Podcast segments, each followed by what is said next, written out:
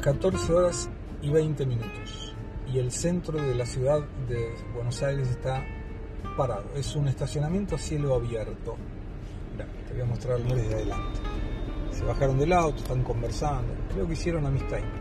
Son personas que como yo iban a trabajar. El señor del auto inmediatamente no adelante. El otro es taxista, le está complicando la vida. Y esto está así porque un grupo de personas del polo obrero y de algunas agrupaciones sociales decidió reclamar. Y para reclamar hay que molestar al otro.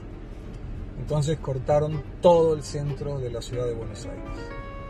Yo creo que la gente no leyó o no escuchó o no le contaron que el artículo 14 de nuestra Constitución Nacional nos garantiza el derecho de ir y venir, derecho que ellos están coartando.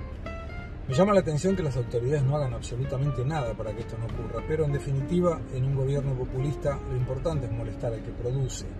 La clase media es mala palabra y hay que defender a los que no tienen y que nunca van a tener si no cambiamos el modelo.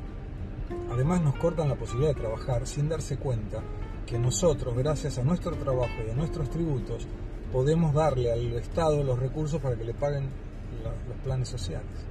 Y me preguntaba si acá en esta fila para atrás, que no sé ni a dónde llega, o para adelante, hubiera alguien que quiere invertir en Argentina, hoy resolvió que no va a invertir.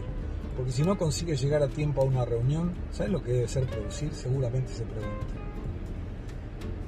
Cuando uno piensa en el modelo de país, ciertamente no es este.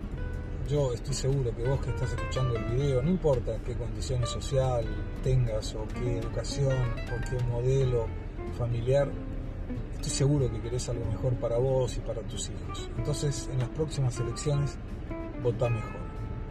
Mi nombre es Gustavo Segre. Y te cuento todo esto haciendo catarsis, porque a pesar de los infradotados del polo obrero y de todos estos sátrapas que cortan el tránsito cuando deberíamos estar trabajando, estoy seguro que si sabemos votar mejor, Argentina tiene una oportunidad, porque aún estamos a tiempo.